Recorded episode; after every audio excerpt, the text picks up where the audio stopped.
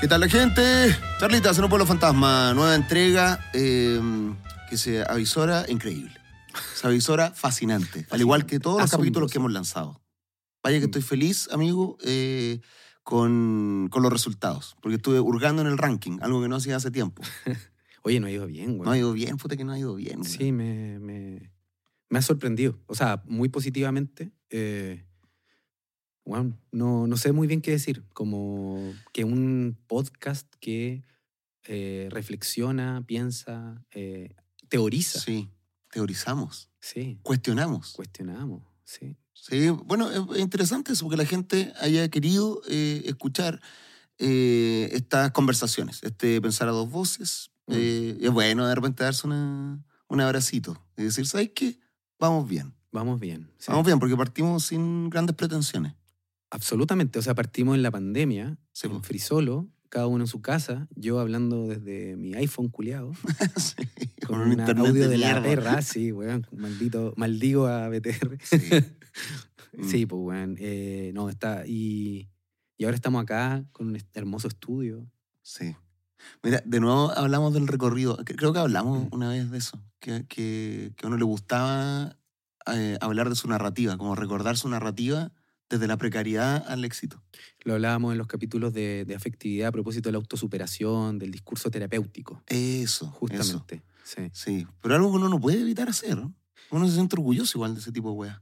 Sí, yo, yo creo que, que igual la vida, sobre todo en las condiciones contemporáneas, eh, necesita que uno, a falta de soportes, uno se haga un autocariño respecto a su propia Mm. narrativa igual. pues. Sí. Además, yo creo que hay una condición estructural, social y económica en nuestra clase Mm. eh, que también tiene un poco inserto esta fantasía de la meritocracia. pues, weón. Claro, esta Entonces, le, le ganamos a la, Claro. a la mierda a la que estábamos, weón. Estábamos ahí baleando ripio.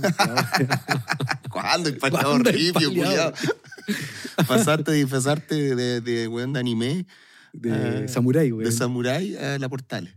A ser un, un poeta. a ir a visitar a Parra, güey.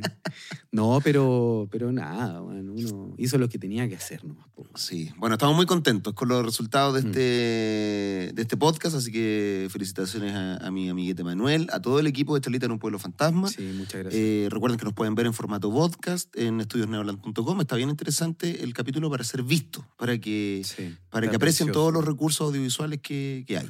Y también los recursos pedagógicos que, que lamentablemente en el podcast eh, no terminan de, de verse, Mm. que tiene que ver con la inscripción de las citas, con la aparición de la fotografía, con explicaciones y correccio- algunas correcciones, porque a veces el lenguaje hablado tiene mayores imprecisiones que un lenguaje escrito. Mm. Y, y hay veces que uno hemos cometido pequeños errores y también salen las correcciones a los, a los pequeños errores. Así que está a la raja, un, un una gran aplauso a, a todas las personas que, que componen el, al equipo de Charlita, que también en el podcast salen mencionados al final de cada capítulo. ¿Verdad? Ahí están los créditos. En los No, y lo otro, bueno, lo- la regularidad, que al fin logramos sacar capítulos semanales. Bueno, la raja. Volvimos con Toddy. Sí. Así Eh, que bacán, weón. Eso a cambio de tener el cerebro fundido. Frito, sí. Frito. Sí, o sea, tenemos, tenemos que confesar, tenemos que confesar que eh, hay días en donde estamos exhaustos, el pensamiento implica esfuerzo, también reunirnos eh, y hacernos un espacio de tiempo entre las mil actividades que cada uno de los dos hace, weón. Exinanidos. Exi- Me gusta esa palabra. Es buena, pero es difícil. es weón, difícil, weón. Es difícil. Fonéticamente no es atractivo, No pero. suena pero natural. mm, Exinanido. sí. Notablemente falto de vigor. Así me. Yo igual. Yo diría, estoy de la perra también, weón. Sí. Byung Chul Han, que siempre sale citado en este podcast, Eso. Con amor y odio. por mí, Por con amor y odio, sí. eh, diría el burnout. El burnout como condición El sujeto. existencial del sujeto. El sujeto que es su propio jefe. Amaya Forge. Sí, pues, bueno. sí, pues, eh, como era la quemado. sociedad del cansancio. La sociedad cansancio. Que es un buen libro igual. Sí, es un buen libro. La otra vez le mandé a Manuel una, una entrevista a Byung Chul Han por el diario El País. Nos reímos harto Nos el reímos está, harto. está bien pasado acá. Está un poquito pasado acá, acá, Sí. weón. Sí, sí. Sí, weón, me, me, me molesta un poco eso, pero está bien, weón. Está disfrutando lo que ha sembrado. Sí. Sí. Bueno, eh, comenzamos charlitas en un pueblo fantasma, eh, luego de este breve exordio, eh, felicitándonos y, y hablando distendidamente, dándonos ínfulas. Claro. Buena palabra también, las ínfulas. Así que en el micrófono 2 presento a mi querido amigo, académico, psicólogo clínico, poeta, una sabia persona, freudiano, freudiano y muy experto en reggaetón, reggaetón clásico. Del viejito. Señoras y señores, con ustedes, Manuel, Manuel de Tugalde. Muchas gracias, muchas Bravo. gracias, bravo. El aplauso, que venga la modelo. Y yo también, de vuelta, presento a mi distinguido amigo, que es- esto empezará a tener sentido, el hecho de que somos amigos en estos capítulos, que ya lo empezaremos a advertir. También eh, comediante, comunicador, muy culto. Mucha gente me escribe continuamente lo asombrada que está de tu hipótesis que aparecen en el contexto de las conversaciones y yo lo diría porque eres un weón muy culto, muy leído. Muchas gracias, amigo. Así que nada, no lo creo tanto. O sea, culto. Me, gusta. te cultivas, Me cultivo. no solo en el cuerpo, sino que en la mente. Sí, Estás mamadísimo. mamadísimo. Sí. Culto y mamadísimo. Culto y mamadísimo. Muchas gracias por esos, Eduardo. Carrasco en el micrófono 2. Agradezco, agradezco. Eh, feliz de estar acá nuevamente conversando. Eh, sí, harta gente me, me tira para arriba y me dice, no, el programa está bueno. Porque Sí. para, siempre desde mi punto de vista, el cerebro, para, mí, es, un- es mi cerebro, que con cuál tiene cuarto medio, intentando seguir el cerebro de una persona que ya va postulando un doctorado. Entonces, mi cerebro va, weón, revolucionado, va así, ¿cachai? Y me fundo a veces.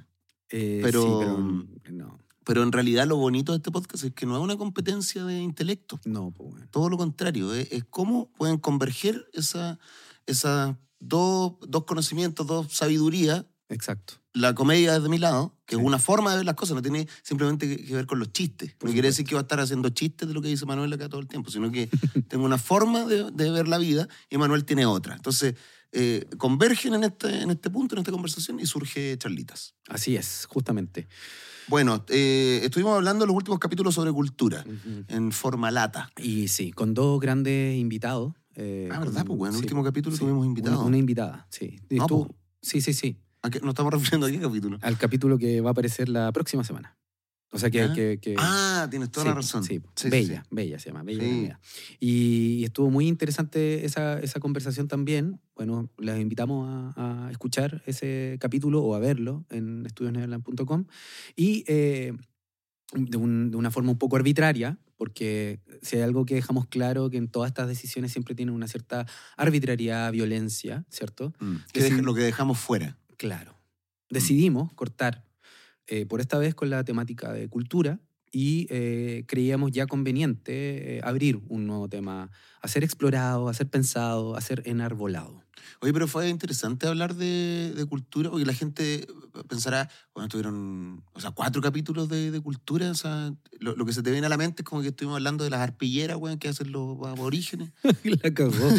Y no, pues, weón, nos dio, pero para muchas ramificaciones de- del tema. Sí, totalmente. Eh, estuvo bien interesante, así que los convidamos eh, con mucho ímpetu a que revisen toda la saga de cultura. Mi segunda favorita hasta el momento, la primera es Malestar. Malestar. Qué, qué grandes también- capítulos. weón. También disponible. ¿Y qué se nos viene ahora, Manolete? Eh, Mira- ¿En qué estaremos los próximos capítulos? Yo, yo he pensado, y esto lo hemos ido conversando hace ya un rato, porque aunque ustedes no lo crean, yo creo que sí lo, lo esperan, nosotros igual de alguna forma programamos y pensamos las temáticas que van a ir eh, apareciendo.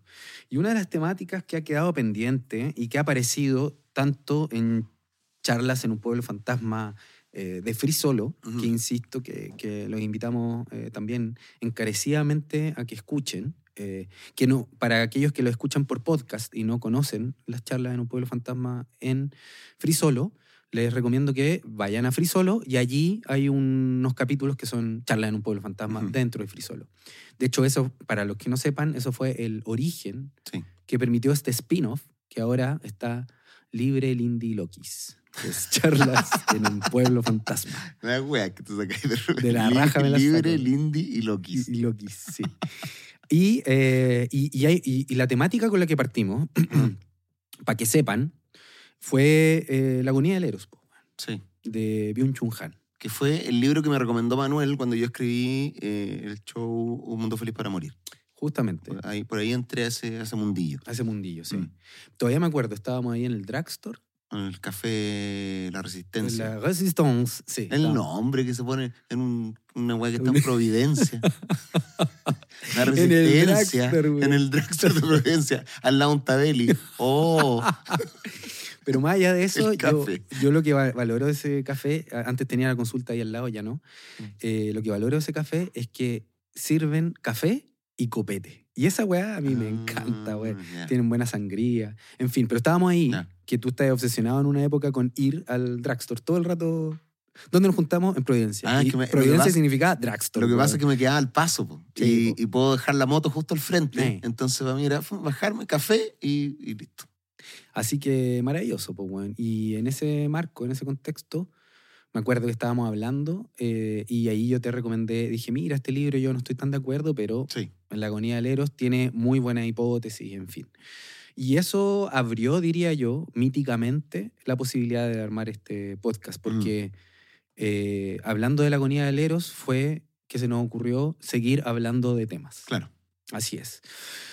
Y la cuestión es que para nuestros fieles seguidores de eh, charlas en un pueblo fantasma en Free Solo, eh, ellos eh, nos dijeron varias veces que siguiéramos hablando de esta, de esta temática. Entonces, eh, ya nos pareció que era buen momento para poder volver a traer la temática del amor, Ujú. que puede ser una temática bien chusca, bien eh, dicha como autoayuda, pero con todos aquellos que ustedes nos, todos aquellos que nos conocen, perdón, eh, saben que nosotros nos pasamos por la raja el autoayuda, Sí, que todo el, el voluntarismo tóxico. todo el voluntarismo. Por eso partimos con ese capítulo, porque Sí. de alguna forma queríamos dejar, a mi juicio, dejado presente Sí. que en este podcast no van a encontrar respuestas. Es como una editorial.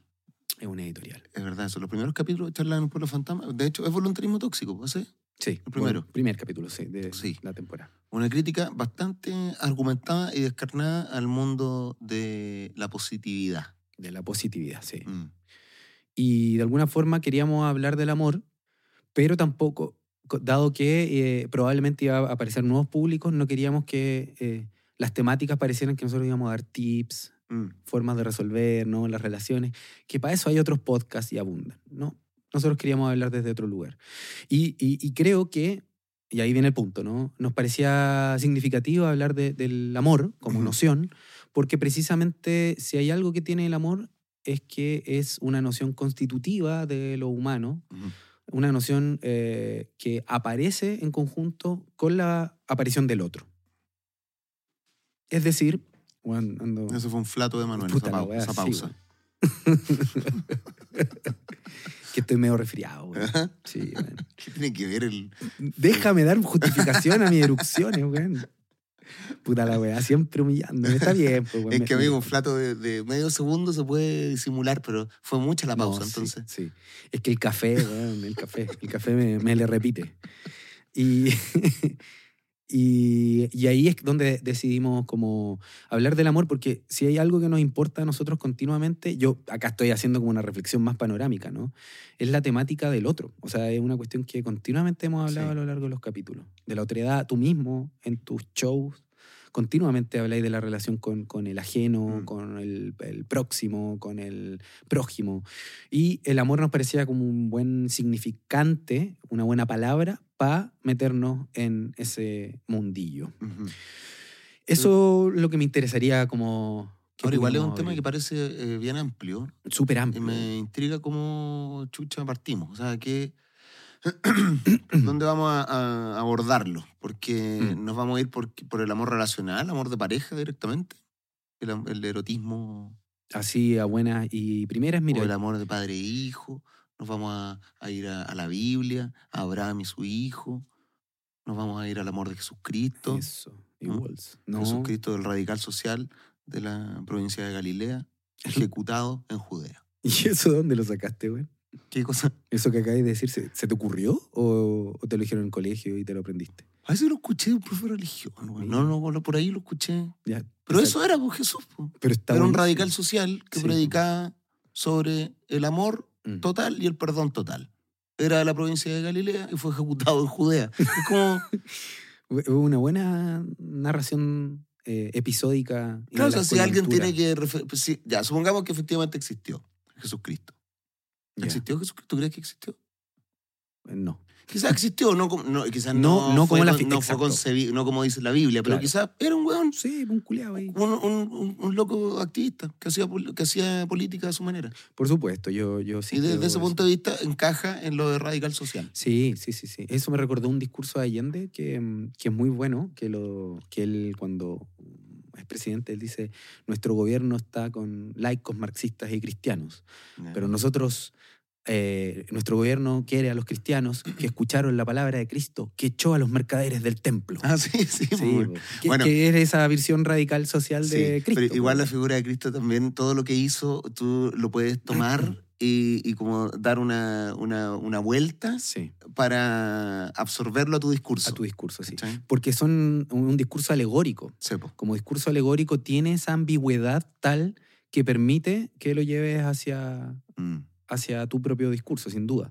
esa es la grandeza también de la Biblia como, como, como obra literaria, si se quiere. Mm. Pero sí, eh, es una buena pregunta la que Religión, weón. Tenemos que abordar ese tema un día. ¿Qué cosa? Religión. Uh, concha más. Sí. Cagamos, weón. Vos querís que, weón, cuelguen en el patíbulo, weón.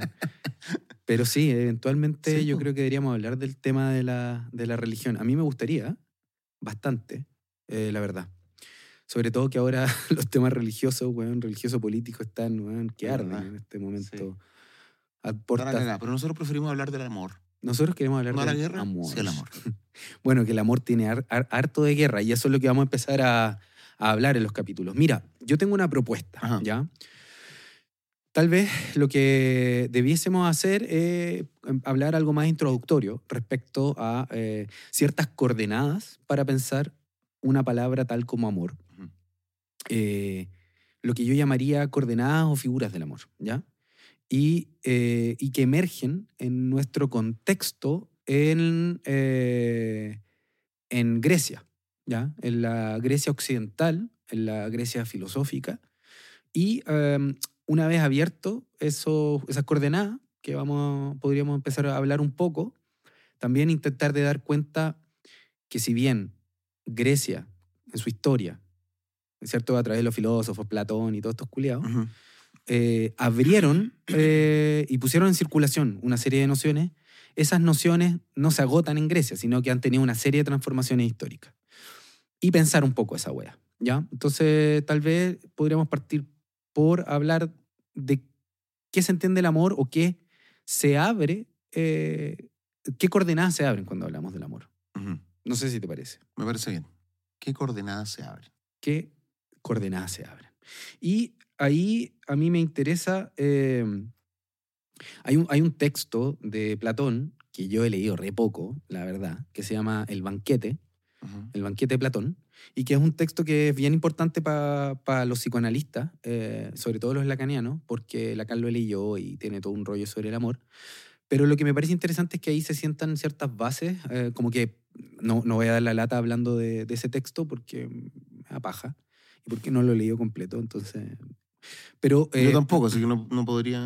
No me podría contraargumentar. Contraargumentar o, o, completar, claro. Sí, claro, claro. Ahora sí, de aquí a mañana te lo tengo listo y analizado. y te paseo. Eh, pero la, la weá que abre, al menos como discursivamente, eh, porque Platón es se plantea como el primer eh, filósofo escrito de Occidente. Eso es lo que hay que señalar.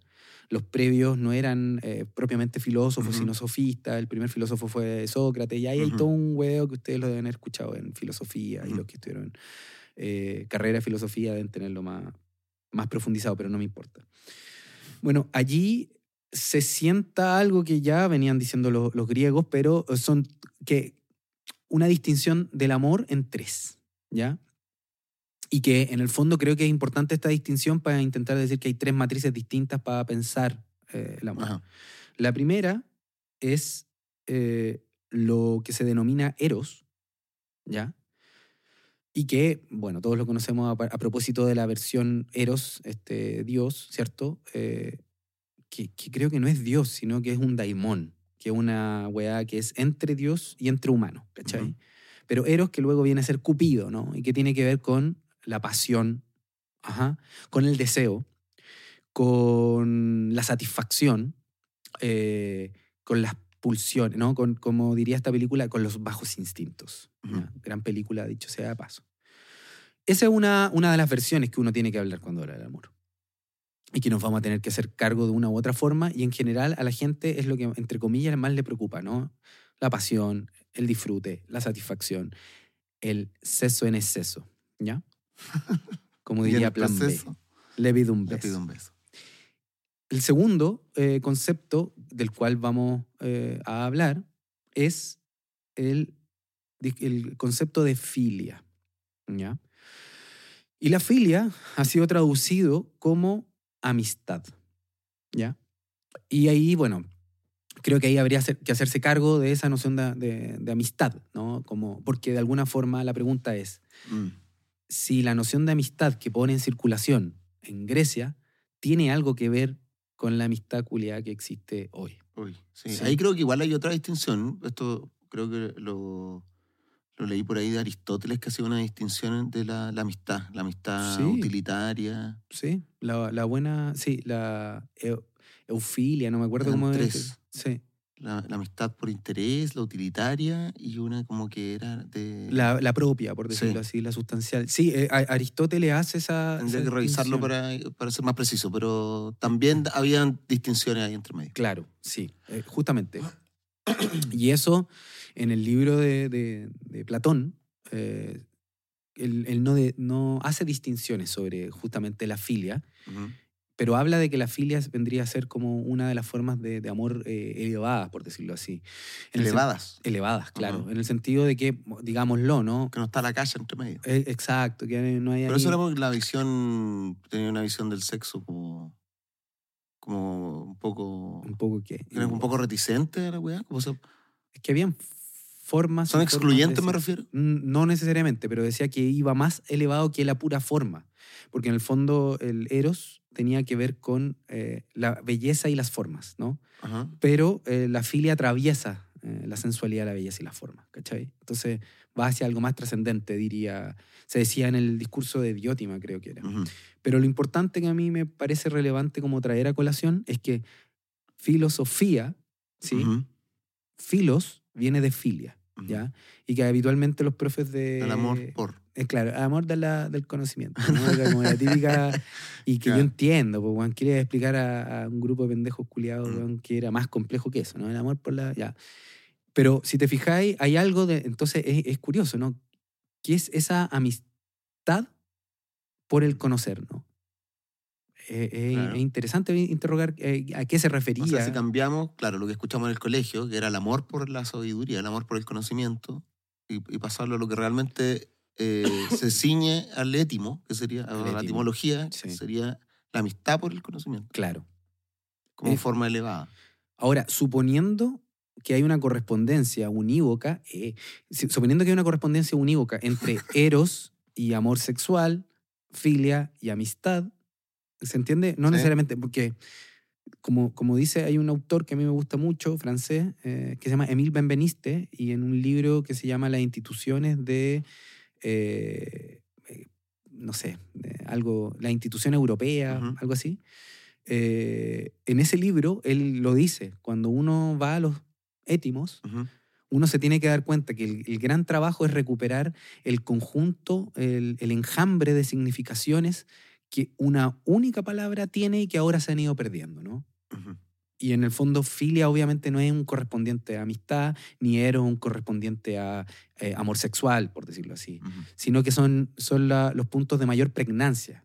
Es lo que se ha mantenido a lo largo del tiempo. Y eso es lo que vamos a ir complejizando y pensando y toda la wea. Y además de filia, hay un tercero eh, que es el ágape. El ágape. Ágape. Suena, güey. Sí. Que cuando yo escucho ágape y me pienso en un cóctel, güey. Sí, igual. ¿Cierto? Como uno. Hagamos un ágape. Una, ¿Cómo se llama esta wea chica? Un canapé. Un canapé. Algo así me, suena. Sí, sí. Pero, ¿Qué significa ágape? Ágape, cóctel. No, mentira. No, ágape significa, eh, por decirlo así, eh, cuidado. Le podría ser traducido como el cuidado. Es decir, Ágape es una noción que se pone en circulación en el discurso griego, pero quienes retoman con mayor fuerza y énfasis esa noción de ágape son los cristianos. Mm, Los cristianos, sobre todo medievales. Hay otro, hay otro plato. otro, ot- otro erusto. Puta la weá, weón. Le da, pues, weón. No, no ocupo meprazol, entonces Deberíamos, amigo. debería aparecer. No, no, prefiero no hacerlo. Entonces, si te fijáis, ahí hay una, un tercer tipo de, de- de forma de amor, que es el cuidado, y que tendría para los católicos, los cristianos, una forma que es realmente aún más elevada. En el sentido de que sería elevado precisamente porque plantea la noción de abnegación. Me viene la, se me viene a la cabeza la, la película de la Paulina Urrutia. La película de Paulina Sí. Urrutia. Sí. O sea, que de Maite Alberdi en la película, pero eh, claro, sobre sobre Paulino Urrutia y Augusto Góngora. Augusto Góngora. El, Ahí hay negación pura. po. O sea, hasta un cierto punto sí. sí. Al final de, de- de esa relación. Bueno, yo no he visto la película, pero... pero cuando dijimos que había que... ¿Tú la viste? Sí, pues por supuesto. ¿Lloraste? Y lloré desde el minuto 4, lo cronometré Oh, en adelante. ya, tengo que verla. También tenemos que hablar de esa película. Vamos, yo creo que allí um, deberíamos terminar hablando de esa película para que tengáis tiempo para verla, digamos, pero no. Pero hablando en serio, me parece interesante porque ahí se, se conjugan eh, una serie eh, de cuestiones en donde se superponen los distintos, estos tres, estas tres matrices, estas tres coordenadas, estas tres figuras del amor. El amor eros, el amor filia y el amor ágape. Y sí, pues, yo creo que ahí deberíamos. Pero antes de. de- yo, yo pienso que antes de hablar de eso sería bueno que pusiéramos en circulación ciertos conceptos, ciertas coordenadas más complejas, ciertas definiciones, para que tenga sentido un análisis, digamos. Si no, como ir ahí a, a, a berro pelado.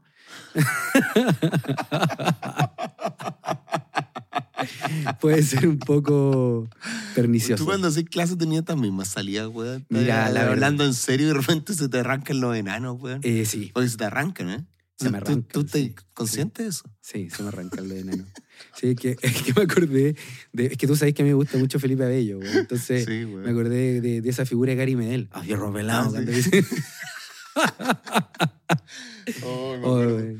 Manuel, una vez estaba Manuel con una amiga, los dos son. O sea, tú con tu amiga y los dos son fanáticos de Abello. Y era, weón, era, hablaban todo en, en palabras de Abello. Va para tu cumpleaños. Sí, Sí. como que estaban. Ustedes insertos en una rutina de Abello constantemente. Sí, sí, sí. Impresionante, Eh, eso, güey. eso- eso me, me enamoró de ella, de hecho. Weón, pues, no, no, no. Weón, tú estabas ahí así, chato. Chato. Qué weón, todo el tiempo. de, del- de que, bueno, nosotros. Todo era una gran eh, oda eh, de, a, a Felipe Abello. Sí, weón. Y el eh, payasito. Decían el pa- payasito, payasito. después. Lo otro, eh, Willy Simmons. Eso era Willy Simmons. Willy Simmons, Willy Simmons. Repetíamos todo el rato esa wea. que, que dicho sea paso, salió absuelto Don Willy Simmons. Oye, sí, pues, weón. Sí, pues, no era tan Simmons, Don tan Willy. no, un saludo para el gran, gran actor. Eh, hay cachado que esa, esa salida es como que resuelve todo. Oye, un saludo, eh, una gran Sí. persona. Soy muy flight esa. Pero sí, pues, bueno, entonces, nada, yo, yo ahí diría que hay una, una triple matriz. No me interesa hablar del todo cómo los griegos entendían esos tres conceptos. Me, me da paja. Me- como que hay especialistas para eso y podríamos invitar a alguno. Está, re bien Pero eso. aquí quería abordarlo como se conoce ahora. Claro, sí, Ah. o sea, como eh, tensionar las distintas concepciones que super- se superponen, porque uno cree que la weá es fácil, pero en verdad está llena de, sobre todo porque en el fondo lo que pone en juego estas tres versiones, el amor, o sea, el eros, la filia y el ágape, es algo que me parece central y que tiene que ver con los modos de vincularse al otro. Al otro. Ajá. ¿Cachai? Eso es lo que pone en juego el- la noción de amor. ¿Cachai? Y ahí es donde yo creo que siempre, yo siempre hago esta weá, ¿no? El paso previo, ¿no? Eh, que creo que hay que dar un rodeo o un paso previo antes de abordar la noción de, eh, por decirlo así, de, voy a decirlo en términos modernos, ¿no? De amor erótico, Ujú. de amor filial o amistoso y de amor de cuidado, que insisto, eso ya lo tratamos en una serie de capítulos. Entonces yo creo que no hay que darle tanto espacio. A, lo del ágape, claro, lo tratamos en la saga eh, Cuidado. Cuidados, sí. Que se los recomendamos si no lo han escuchado, que, lo escuchen. Grandes invitados y estuvo bueno las temáticas. Sí. Obviamente acá vamos a abordar algo de eso en la medida de que tiene que ver con el vínculo de uno con Osho. Y, en, eso, en ese sentido, lo que creo que el rodeo previo que hay que dar o el paso previo que hay que dar es que si en el fondo lo que pone en juego el amor en sus tres formas es el vínculo con el otro, lo que hay que abrir primero es que del vínculo con el otro o los otros es lo que nos abre la posibilidad de vincularnos amorosamente. Porque, y acá, acá viene un punto, ¿no? Porque si hay algo que tienen estas tres formas de amor, la filia, el ágape y el eros, es que uno no los decide del todo. Te ocurren. Son un poco a, pesar de uno. Es decir, uno... Te, no, te acaecen. Te acaecen, sí. Exactamente. Mm. Y, y, creo que ahí hay algo muy relevante, ¿no? Porque no hay posibilidad de ninguna de estas tres formas de amor si todo lo remitimos al puro juego de la libre voluntad. ¿Ya? Eh, y, yo creo que eso es, muy relevante. O sea, eso hace que el amor no sea un contrato, sino que un vínculo con el otro que se da en un punto siempre a pesar nuestro, ¿no? Entonces partimos de la base que en sus distintas formas siempre vamos a hablar de que el amor se padece. Se padece. O sea, siempre en un punto el amor se padece, ¿sí? Eh, se padece para bien o para mal, pero se padece, ¿sí? En su ambivalencia. Y, eso sienta la pregunta, ¿no? De cómo es posible que emerja un tipo de vínculo con el otro en donde la libertad no sea el centro, sino que más bien lo que dirían, como lo dirían los autores más complejos, la heteronomía. Es decir, hetero viene de otro, del ajeno, y nomia de norma. Es decir, de que el, otro, heteronomía, de que el otro se nos, nos imponga una norma de acción porque el, digámoslo así en, cotidiano, ¿no? Hay algo del cuidado que uno le da a otro que uno no lo decide, sino que se ve forzado a hacerlo. Y no es solamente, y uno puede decir con toda su voluntad, ¿sabes qué? No voy a cuidar más a este viejo culiado que no me dio nada. Y uno se va y le repite una y otra vez, oye, weón, soy como las weas, qué sé yo.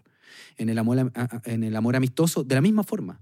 Un amigo que uno no le cumplió, sí que tanto, si este weón ha sido como el pico a veces conmigo, weón, la otra vez no me escuchó cuando quebramos, pero igual uno dice, oye, weón, no, no, ya, weón, voy a, voy a escribir y voy a arreglar esta wea. ¿Cachai?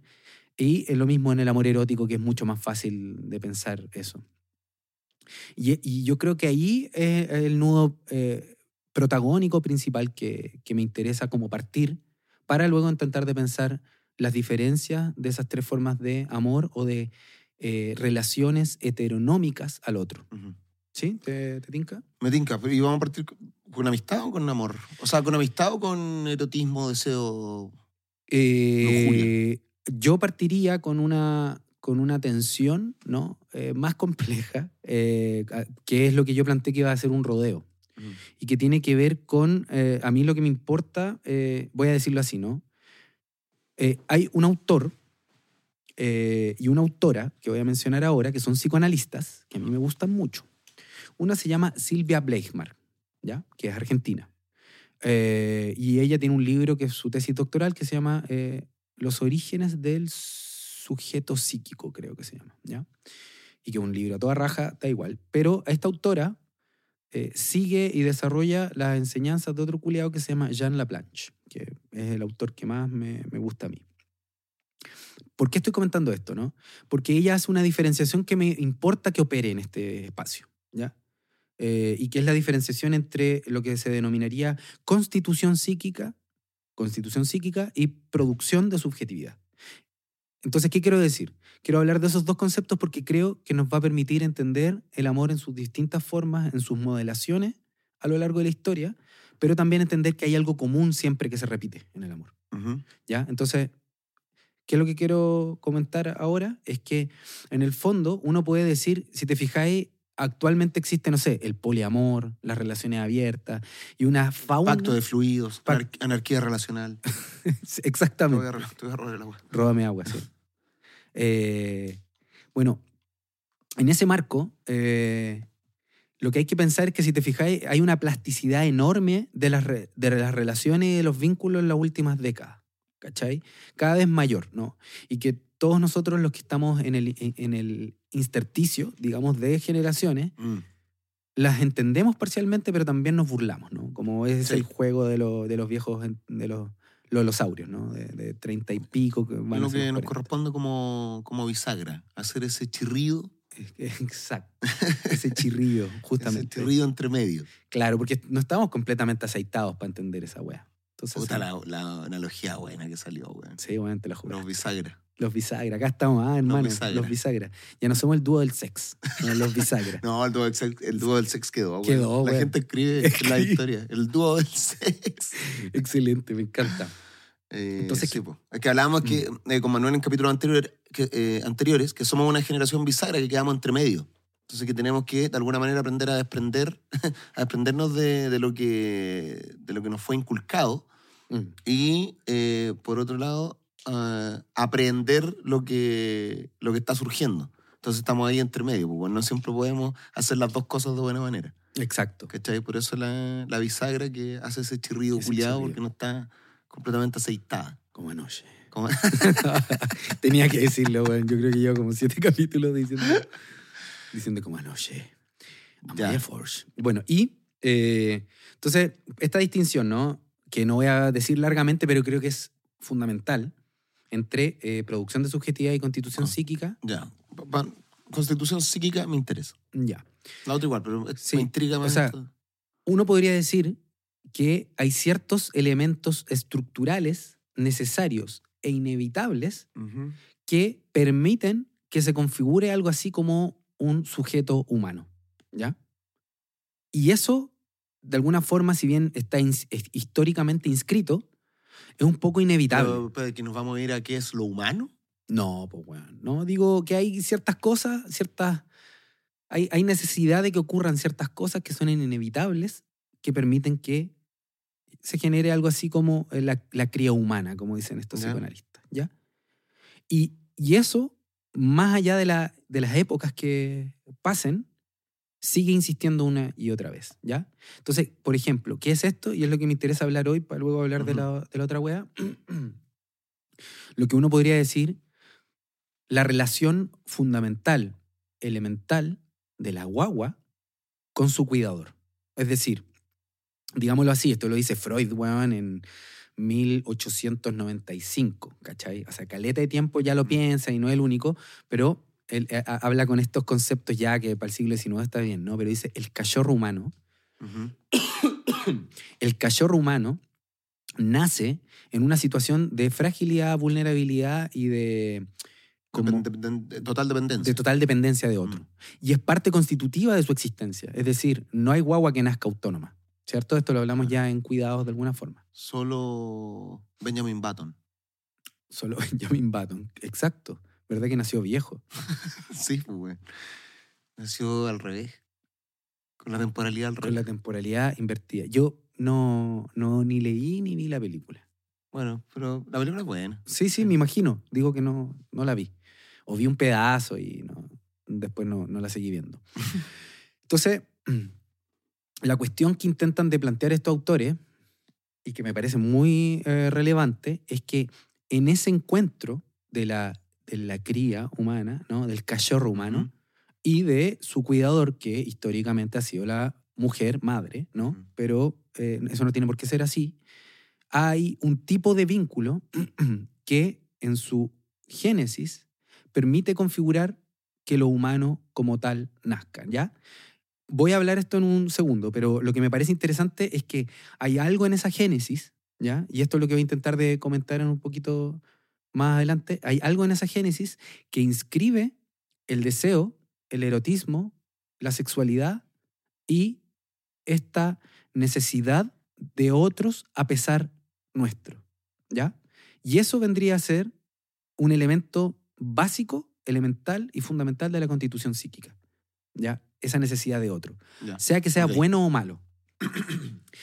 ¿Ya? Entonces, pensar en esos elementos de constitución psíquica lo que nos permite entender es que a pesar de la maleabilidad histórica que exista, sea que sean relaciones matrimoniales, eh, digamos, eh, heterosexuales, o relaciones eh, no binarias, anárquico-relacionales, igual una y otra vez va a aparecer el mismo tipo de... La figura del otro y la dependencia. Exacto. Y el, padecimiento. Justamente.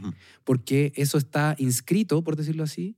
En la trayectoria vital del En la trayectoria vital de cualquier humano que sobrevivió. ¿Cachai? Y que hace que el humano emerja en calidad ya no de un organismo biológico, sino que se despunte a eso que llamamos ser humano. ¿Ya? No como los reptiles.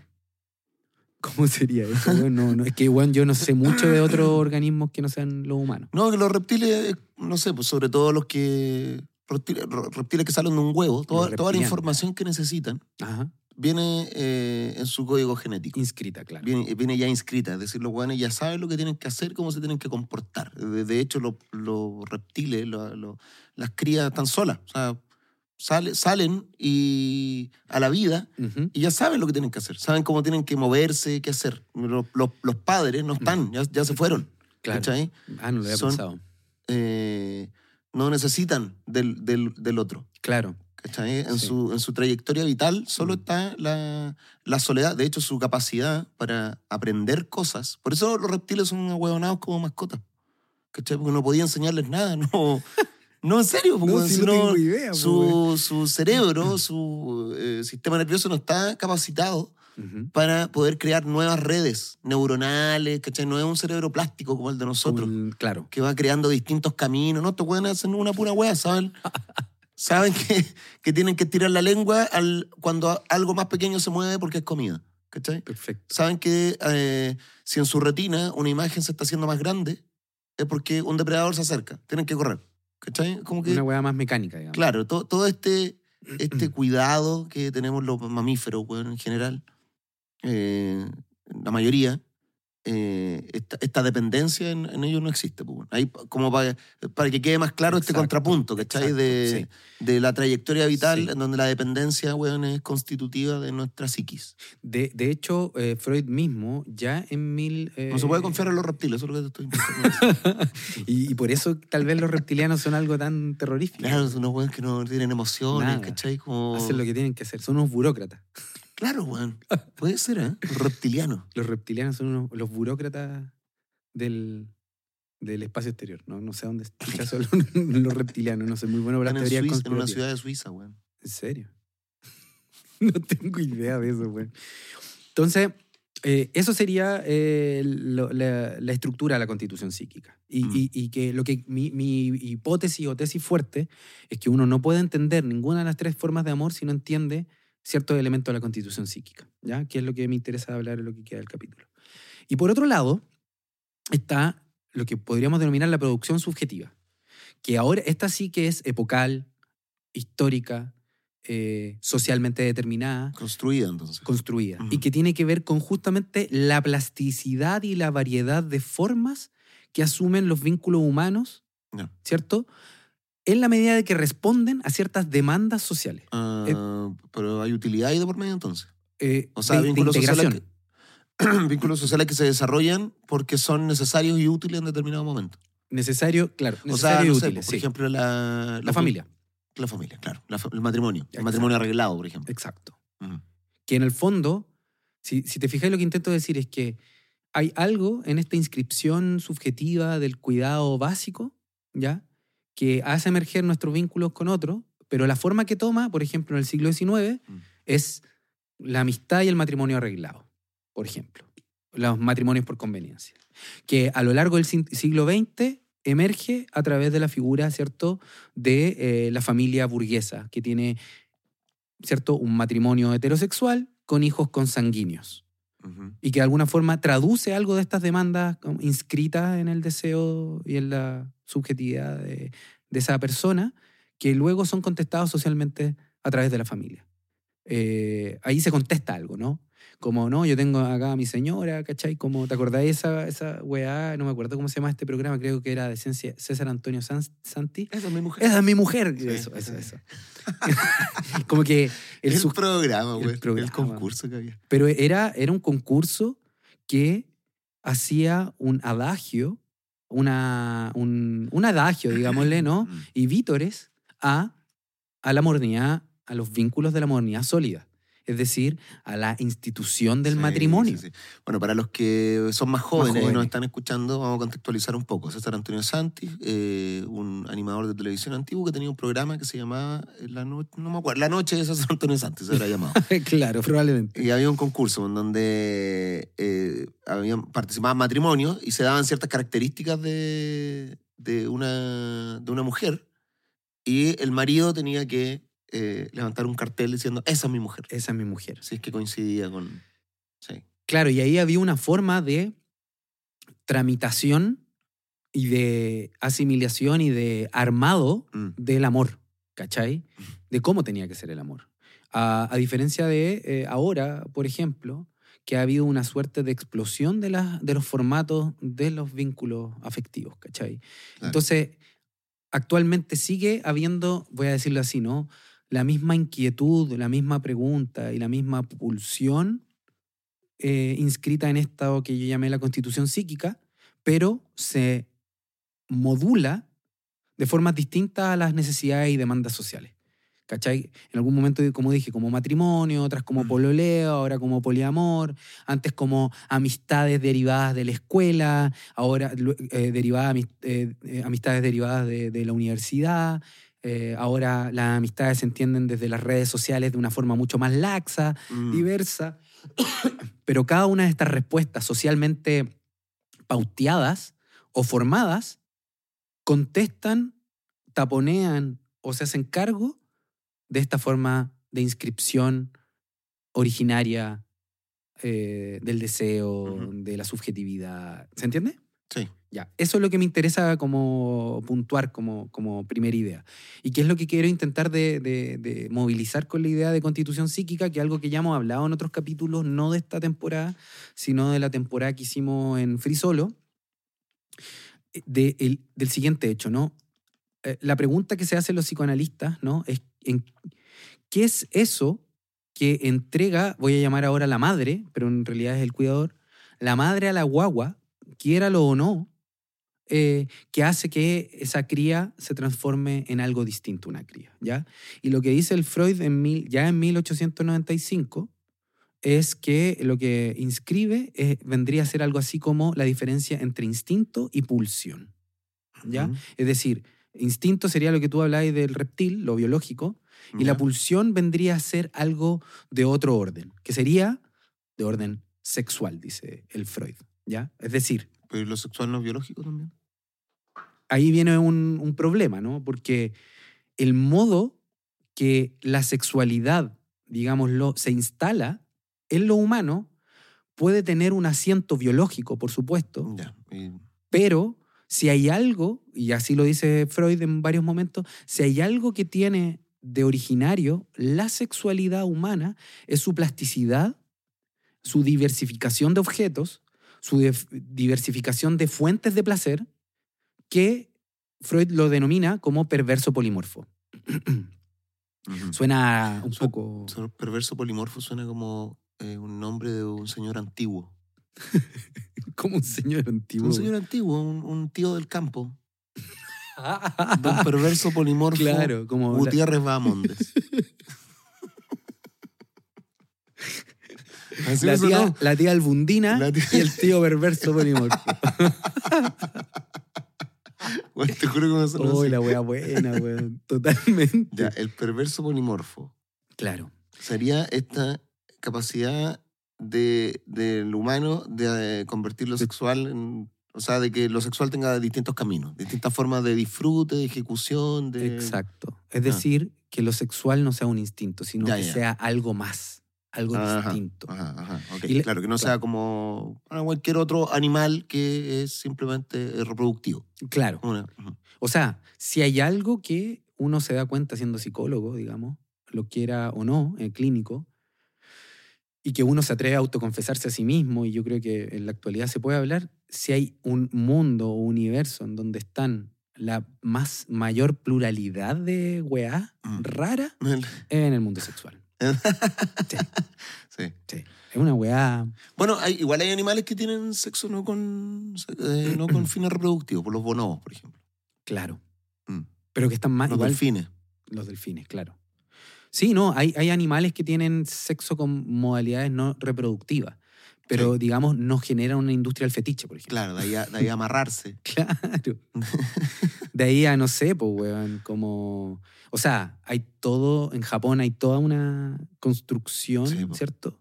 De sexualidades que no están vinculadas al coito en ningún punto y que, cuyas zonas erógenas no Mm. son necesariamente ni la boca, ni el pene, ni el ano, que son Sí. habitualmente la- las consideradas como, como eh, zonas fuentes de eh, placer. Entonces, No, pero Me, me gustó eso que dijiste de eh, la, la mayor fuente de rarezas y, y weas turbias del ser humano es la sexualidad. por supuesto. Y yo diría que eso no es raro, o sea, que esa rareza habla de la capacidad de novedad Ujú. de lo humano y no habla de algo terrible, digamos. Como, como, como uno diría, como una persona de buena crianza diría, mira, mientras todo tenga consenso, ¿cierto? Entre las partes que participan, todo está bien, ¿no? Como... eh, Puta, sí, hay un libro de, Lu- de Luis G. Martín que, es- que se llama, que habla sobre las parafilias. ¿Ya? eh, No, no lo conozco. o Luis G. Marín, no, no- no sé si es Martín o Marín el apellido.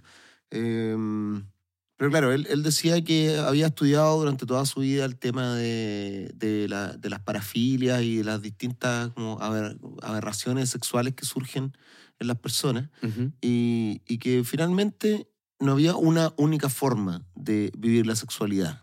¿ya? Y que hay muchas formas, y ahí quizá- no usó ese, ese- eso de polimorfo Perverso. per- polimorfo. perverso polimorfo, pero decía que había muchas formas. Entonces, lo- lo- a lo único que llegó es que tenían que darse dos cosas. Primero, que no te hiciera un daño físico, Mm. o sea, un, da- un daño como mental, eh, ni físico, eh, sino, eh, que esa actividad no te, no te hiciera daño. Y Claro. segundo, que eh, fuera con consentimiento. Claro. Es decir, si la otra persona está... eh, eh, está, eh, con, está con- dio el consentimiento para, weón, por- tirarse insectos, weón, en- durante la relación sexual, eh, quiere decir que está bien. Claro. Ah, Eh, absolutamente. Y siempre y cuando no te haga, no te haga daño, pues, weón, ¿cachai? No corra, no corra riesgo tu vida al Exacto. hacer una wea así. Sí, claro. Que se tenían que dar esas dos cosas. Porque hablaba de este fetiche que había la gente que, que culiaba con insectos, que le gusta como tener sexualidad con, con orugas, weón, Mm. mientras te caminas por el cuerpo. Ajá. y, del, y de todo el calvario que sufría esta gente, porque ahí hay una hueá de padecimiento, ¿o no? A ver, ¿en qué sentido? En el sentido que esa gente, ¿por qué le excita eso? ¿Por qué tienen deseo por, por eso? ¿De dónde viene? Lo padecen, porque Lo no es algo, padecen, no es algo que hayan decidido. Claro, ni, ni uno, digamos, que hace prácticas tal vez menos eh, singulares, yo prefiero Claro, singulares, Singular. igual uno lo igual uno no sabe cómo mierda fue que le gustó hacer lo que tiene que hacer, digamos, como solamente que Uno como no sabe cómo menos mierda fue, claro. claro, ¿por qué quise meter esto ahí, no? Como claro, entonces, pa- tú, tú de cierta manera lo padeces. claro. Entonces, eh, ante el juicio social o, o lo poco convencional que es la actividad que te excita, eh, había muchas personas que vivían un, un calvario, Un por no poder desarrollar eh, aquello que les produce eh, el placer, que para muchas personas es como motor de la vida también. Por supuesto, por supuesto. Mm. Y, y- y en el fondo yo diría que en cualquier práctica sexual, sea la que fuera, eh, se pone en movimiento un placer que tiene que ver con algo de la propia historia de inscripción, ¿no? Como el punto es que hay gente que está más dispuesta a reconocerlo que otro y hay prácticas que son más generalizadas y menos singulares, que son menos cuestionadas socialmente que otras, digamos. Como, eh, y, yo, y yo pienso que lo que uno podría llamar eh, prácticas sexuales singularizadas para evitar ponerle algún tipo Ah, de, bueno, ya, un de peyorativo. juicio, Mm. eh, son prácticas que en realidad, como tú decís, en una sociedad moderna en la cual habitamos, los dos mínimos posibles son que nos generen un daño a largo plazo Mm. y en segundo término que haya un acuerdo entre las partes participante y finalmente un detalle de ese segundo eh, acuerdo o, condición es que eh, dar el consentimiento supone que uno puede retractarse en algún momento también, porque de hecho, no sé. claro, no una sentencia. Por supuesto, no una sentencia. Por ejemplo, dentro de, los grupos eh, BDSM. BDSM es una sigla que, es lo del bondage, ¿no? Claro, bondage, sadomasoquismo. Eh, y no recuerdo cuál. Y fetiche, no, no, no, no, no me acuerdo. Eh, dominación. eso, dominación. Oiga, usted sabe. ¿ah? bueno, y hay, voy a decirlo así, ¿no? yo no soy experto en eso, eh, pero hay como una suerte de eh, mensaje en, el, en los actos que implican sufrimiento, dolor. La palabra seguridad. Exacto. Mm. Mira que sabe usted, sí, El, el, botón de pánico. El botón de pánico. sí. El como, ya, ya, ya, ya, ya, para. Eso, ya, ya, ya, ya. Sí. exactamente. Para que no quepa duda alguna, hay una palabra. Ahí. Exacto. Y mm. que el otro tiene que, eh, o algún tipo de signo, mensaje. Ahora, ¿por qué eh, nos fuimos a la sexualidad, no? Porque creo que la sexualidad. ¿Sabes qué, qué buena esa weá que hay de decir, weón? Sobre todo para. ¿eh? ¿Qué cosa? No, no sé qué. Que el consentimiento no, implica una sentencia. Ah, sí. ¿Cachai? O sea, el consentimiento también implica el retractarse. Por supuesto. Mm. O sea, porque eso es lo que supone, ¿no? El consentimiento se sostiene mientras la voluntad del sujeto esté puesta en ese consentimiento. Una vez que la voluntad de eso desaparece, el consentimiento se disuelve mm. en los acuerdos eh, o sea, como de interacción.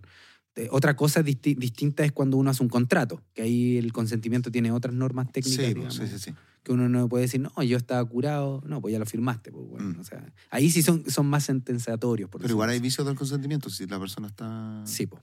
ebria, no puede... Bajo ciertas circunstancias no puede, sí. pues. Claro, no aprenden derecho civil.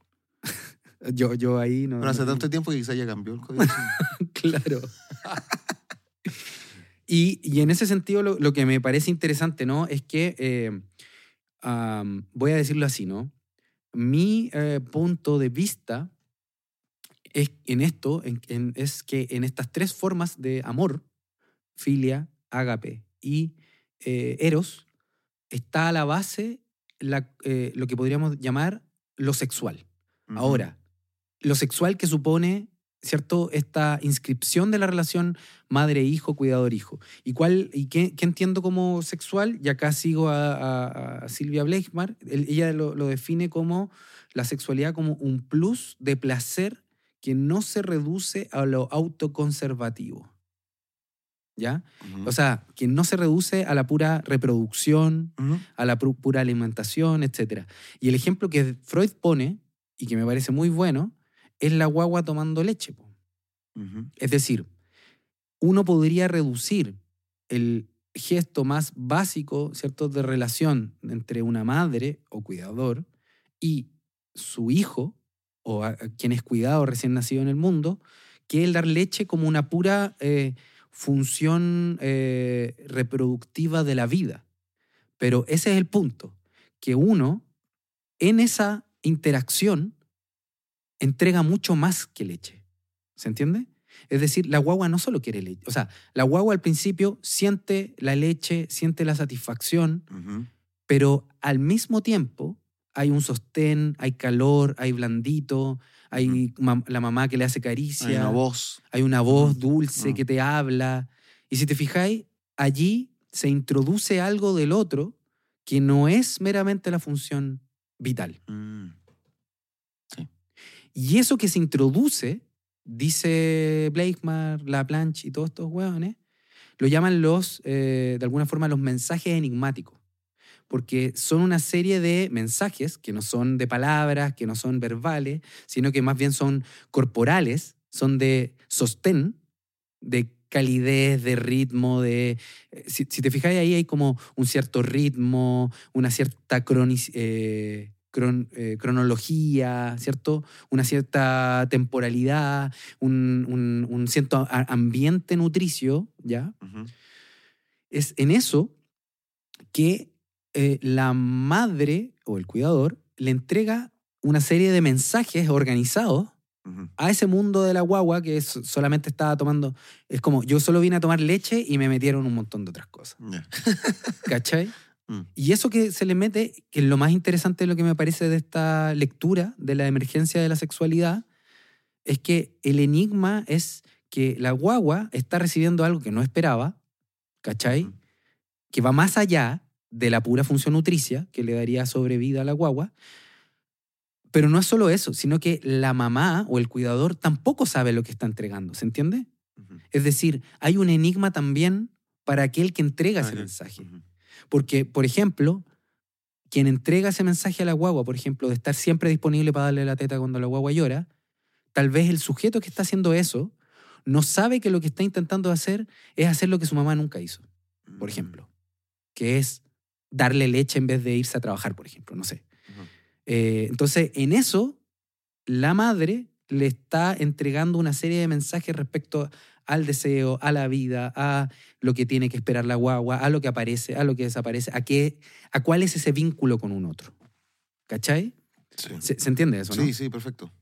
Entonces, eh, a mí me parece que ahí hay algo que, es notable. Yo quiero leer un pequeño fragmento de, la plancha y con eso ir cerrando el capítulo de hoy. Porque Yo creo que por eso la gente no quiere tener hijos, amigo, porque estamos cada vez más conscientes de que hasta las weas más mínimas que hacemos impactan en el otro, pero de una manera que ya. no sé si uno querrá impregnar tanto al otro de sí mismo, weón. Es que es brígido. Es brígido eso que estáis diciendo, po, Porque sí, uno impregna al otro de formas que uno no espera. Y uno, cuando impregna al otro de formas que uno no espera, lo hace ya impregnado por otro que te marcó de formas que tú no sabías. Pero hoy día se lo decía a un paciente, ¿no? Eh, yo, yo, le decía que eso inesperado, eso más allá de la voluntad, eso totalmente pasivo a nosotros, es terrorífico en un punto, es monstruoso, pero también es bello y hermoso. O sea, mm. a partir de eso pueden salir weas demasiado elevadas, digamos, como, y la zorra de lo humano. Mm. Y lo que quería, con lo que quería terminar eh, es con un fragmento de, de, La Planche, que él dice, en el fondo, la, el despunte de la sexualidad, es decir, de la posibilidad de erotismo, de la posibilidad de vínculo con los otros, que eso es lo que vamos a empezar ya a hablar el próximo capítulo, dice lo siguiente, ¿no? En resumen, dice la plancha, encontrar el objeto sexual, es decir, el objeto de goce, de satisfacción, de placer, ¿ya? Es en realidad un proceso de reencontrar a un objeto desplazado, es decir, creado o imaginado en ese exceso del otro cuando te da la leche en conjunto de todo esto, ¿ya? Con respecto al objeto original de autoconservación, que es el objeto del hambre, es decir, uno cuando vuelve a buscar segunda, tercera, cuarta vez la leche, cuando uno le pide la leche a la mamá, ya no le está pidiendo solo la leche, sino que le está pidiendo algo de eso que se armó, que nadie sabe muy bien qué fue. Entonces dice, esto significa que en el futuro es imposible recuperar el objeto original, puesto que el objeto original en realidad es esta creación media eh, imaginaria, ¿cierto? Lo que crea la base de la búsqueda sexual. Entonces, el vínculo que establecemos con otros a lo largo de nuestras vidas, uno podría decir que la constitución psíquica es la búsqueda de una suerte de paraíso instalado más allá de la satisfacción de la pura sexualidad, de la mm. pura, perdón, necesidad biológica. Entonces, lo humano empieza a aparecer en ese punto en donde el otro te entrega algo que no sabe qué regalo te está dando, ah, con su tiempo, su cuidado y todo eso, y uno le inscribe una fantasía de lo que es el placer, ese exceso de, lo autoconservativo, y uno toda la vida busca en otros recuperar algo que en realidad es una ficción que uno creó a propósito de, esta, de esto inicial, ¿cachai? Entonces, uno continuamente en la amistad, en el cuidado a otros y en el amor erótico, busca encontrar eso perdido que en realidad es más bien una instalación imaginaria de un paraíso perdido que eh, el hecho concreto de algo, ¿no? Como, no es como que uno va a encontrar una cosa y listo, ¿no? Se armó la pieza. Porque en el fondo lo humano nace cuando se constituye esta fantasía originaria que se inscribe con este plus que te da la madre, el cuidador, etc. Eso a mí me parece muy significativo para poder entender cómo emerge nuestro deseo y nuestra necesidad y esta cuestión que la plancha le plantea como, como si nos implantaran un diodo o un chip que nos hace continuamente buscar a otros, a pesar, nuestro, a pesar de nuestra voluntad. ¿Cachai?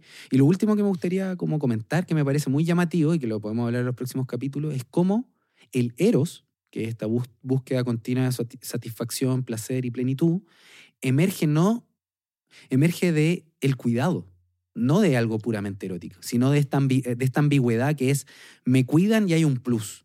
Y ese plus me inscribe la sexualidad, el deseo, la búsqueda de otro, la búsqueda de reconocimiento, etcétera, etcétera, etcétera. O sea, en el fondo es lo, primero que obtenemos eh, cuando llegamos a este mundo es no solo la función eh, vital, o sea, no solo la función nutricia, claro. sino que además nos enchufan un montón de otras weas que son quizás imperceptibles primero, pero que después las vamos necesitando. Eso es lo que marca todo nuestro comportamiento luego. Exacto. Entonces vamos a buscar ese excedente en todo lo que hacemos. En todo lo que hacemos. Y ese excedente solo puede venir desde otro. Viene originariamente desde otro. Pero eso que nos queda implantado igual es una fantasía. Es una fantasía que nunca va a ser realmente, voy a decirlo así, ¿no? Como cumplible.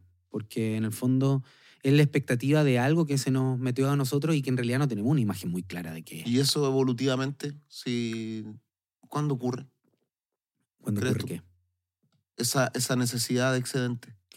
Mira, eh, yo no lo tengo muy claro, pero en, en, uno de los libros de Blakemar, que no me acuerdo su, su, segundo libro, ella muestra, hace análisis de, de relaciones de guagua con mamá y los problemas que tienen. Y lo interesante es que eso eh, emerge desde los primeros meses. Bueno, pero evolutivamente digo en la, trayectoria ah. de, la humanidad. O sea, ¿cuándo claro. Eh, empieza a surgir ese excedente? ¿Sabéis qué? No, lo ignoro, ¿no? Mm. Y no sé si algo solamente humano, porque acá no sé si estoy antropomorfizando a mi gato, a Sibelius, o no, pero Sibelius continuamente puede tener comida en su plato y si yo no estoy, se la come. Pero si yo estoy, cada cierto rato me llama para que le vuelva a servir comida y en realidad no quiere que le sirva comida porque ya tiene. Lo que quiere es que yo le ponga atención. Claro, claro. ¿Se entiende? Entonces yo diría que ahí él busca un excedente a la pura satisfacción de la necesidad. Busca cariño, cuidado, ser observado. Me llama para que le sirva comida cuando ya tiene. ¿Cachai? Si te fijáis ahí, ya, yo ya veo algo que no sé si será equiparable o no a lo humano. Pero efectivamente yo diría que eh, el amor vendría a ser ese excedente de satisfacción que rompe con lo puramente utilitario, autoconservativo, etc. ¿Y cuándo nace el humano? O sea, en, la evolución filogenética yo lo ignoro, no soy etólogo, pero creo que ahí hay una clave de lectura para entender nuestros vínculos con otros. O sea, por muchas formas nuevas que le pongamos a las relaciones, a los vínculos afectivos y sexoafectivos, de alguna forma se va a repetir una y otra vez esta búsqueda de un excedente que, que está inscrito en, nuestra, en nuestro origen como seres humanos. Buenísimo, Manolete. Oye, nos extendimos bastante porque estaba muy interesante, pero. Pero bien. Buen capítulo, weón. Creo que buen capítulo introductorio para este gran tema que seguiremos desarrollando. Así es. En Charlitas en un Pueblo Fantasma. Amiguetes, gracias por escucharnos. Recuerden que también nos pueden ver. Eh, venimos con bonitas ropas. sí, así calados, ¿Ah? así caladísimos. Sí. para que nos miren en el podcast en estudiosneverland.com, se pueden suscribir. Eh, hay mucho contenido ahí, no solo Charlita en un pueblo fantasma, eh, hay contenido de Tomás va a morir, de stand-up comedy en nuestra plataforma tipo Netflix. Así es. que sostiene este, este, este estudio. espacio, sí. así que los invitamos ahí. Y bueno, gracias por escucharnos. Manolete, palabras al cierre. Sí, solamente como siempre decir eh, que a mí me interesan esas cosas. Eh, compartan la palabra de charlitas con, con otras personas. Eh, compartan las publicaciones de Spotify. He, escuchado el último tiempo que hay nueva gente que está mm. llegando a escuchar charlas y nada, espero nos veamos en una próxima entrega. Muchas gracias. Sí, y recuerden, algo más iba a decir. no, ah, que me, me encantó el final. O sea, todo lo que salió al final de esta conversación o sea, en un momento de verdad dije, ¿para dónde mierda vamos, güey? que así siempre funciona así sí, el pues, de verdad me gusta que tengáis ese final como, como bomba, güey. sí, como ese cierre. Ese cierre. tenido un cierre. Me, me, me, agrada mucho. Te agradezco, sí. Igual para que sepan todas, todas. Yo creo que a mucha gente le va a explotar la cabeza con, con lo último. Puta, ojalá, no, no lo sé, no, no, no, no es que lo que estoy esperando, pero yo siempre digo, el pensamiento, ¿cierto? Supone que uno no puede pasar del primer escalón al quinto, sino que uno tiene que pasar los otros, y por eso a veces me doy unas vueltas culiadas que mm. parece que no van en ningún lado, pero sí van. Bueno, muchas gracias. Esto fue, eh, eh, esto fue Es y Será, Charlitas en un pueblo fantasma con el dúo del sex. ¡Dúo del sex!